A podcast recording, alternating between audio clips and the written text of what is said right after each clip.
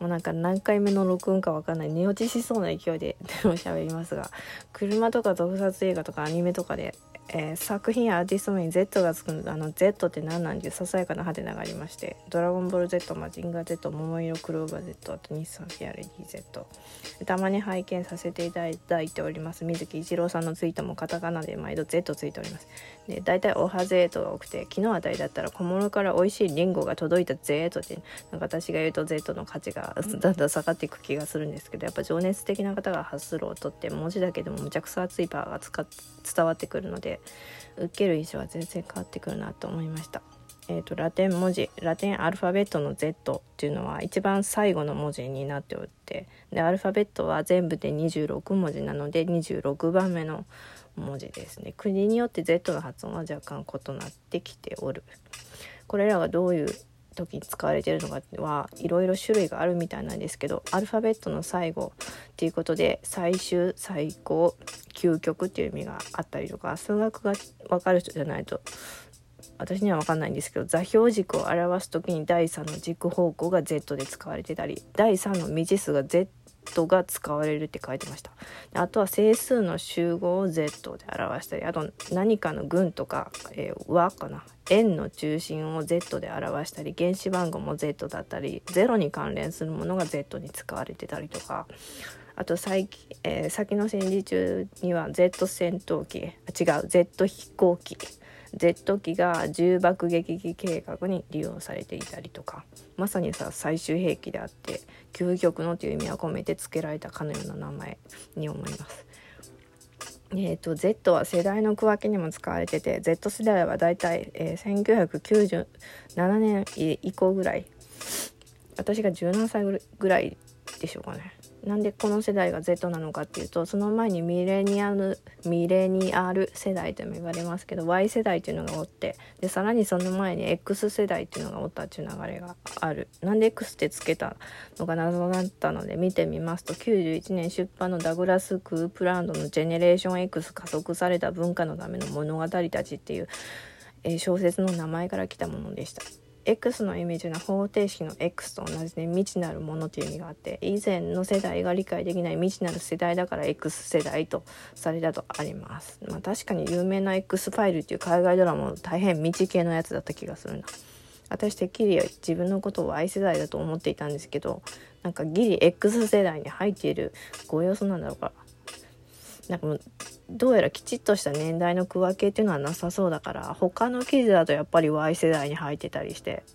まあ、どっちやねんっていうことになるんですけど、まあ、X と Y の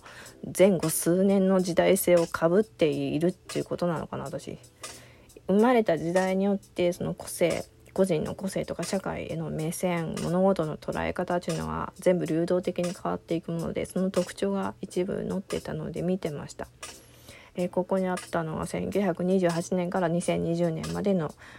えー、計5世代。でも2025年までが Z でそれ以降がアルファ世代っていう記事もあったんでちょっとよくわかんない謎です。1928年から1945年あたりをトラディショナリスト伝統主義者世代って言ってもあります。戦争を体験した世代。意見の主張とか発信っては発信することには消極的で必要なものだけを所有し修理したり縫い直縫い直したりして、えー、一つのものを長く使うタイプ少ないものの中で、えー、大切に扱うっていうそういう世代の人たち。で次が1946年から1964年。これもなんか他は違うな。49年とかあったんですけど段階ベビーブームの世代。これも記事によってんかいろいろありますが高度経済成長期のバブルを経験した世代、えー、努力して働けば相応の見返りがもらえた時代らしい。でその次が私の世代かもしんないけどそうじゃないかもしんない。X 世代白毛世代とも言われている。1965年から1980年。この世代からだんだん経済が下降気味になっていって政治の無関心層もまたここから増えていきましたってあります。はい、その次。これも私の世代なのかそうじゃないのかわからない。Y 世代。インターネット機器が家庭にどんどん普及してきて技術進化の混沌の中で生きた世代。そしてその次。Z 世代。1997年以降。携帯をはじめインターネット機器が生まれた時から当たり前のように家にあった世代。この X から Z の世代間の価値観の違いはデジタル環境に対しての順応性の速度が全然違うっていうか、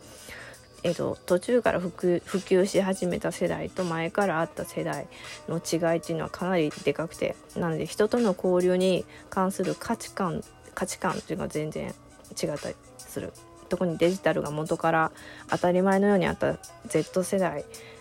のそのお友達っていう定義は X 世代とは違ってて X 世代って効率重視の世代とも言われてて本当に必要な情報だけが欲しいと思ってる。デジタルを通して顔も実名も出さない人を無条件に信用することができないのが X 世代。そういう人が多いのが X 世代。で YZ に行くにつれて、えー、今度は簡単にデジタルの中でも匿名だろうが謎の顔だろうがえー、たくさん友達を作っても即座にみんなと交流できちゃいますよっていう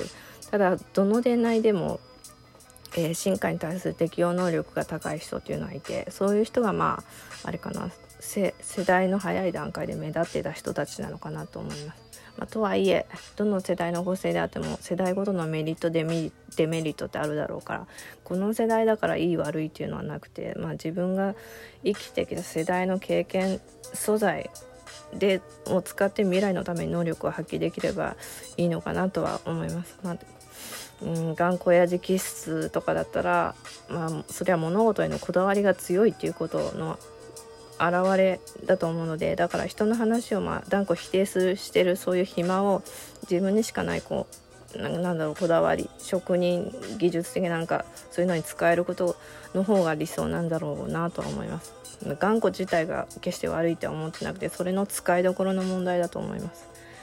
ほいで、えーと、白毛世代の象徴でもわた、えー、象徴でもある私はと言いますと、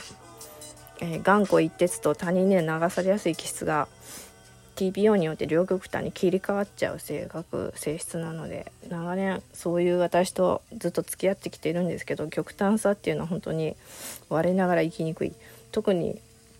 えー、今なんかネット中心になっているので一回なんか頑固パターンみたいなのに入っちゃったら無意識にこう人を消してしまうという毒性を持っております。多分一見表面で短気そうに見える人よりだいぶ私の方が短気かもしれない。アスペルガーあるあるなのかどうか分かんないんですけど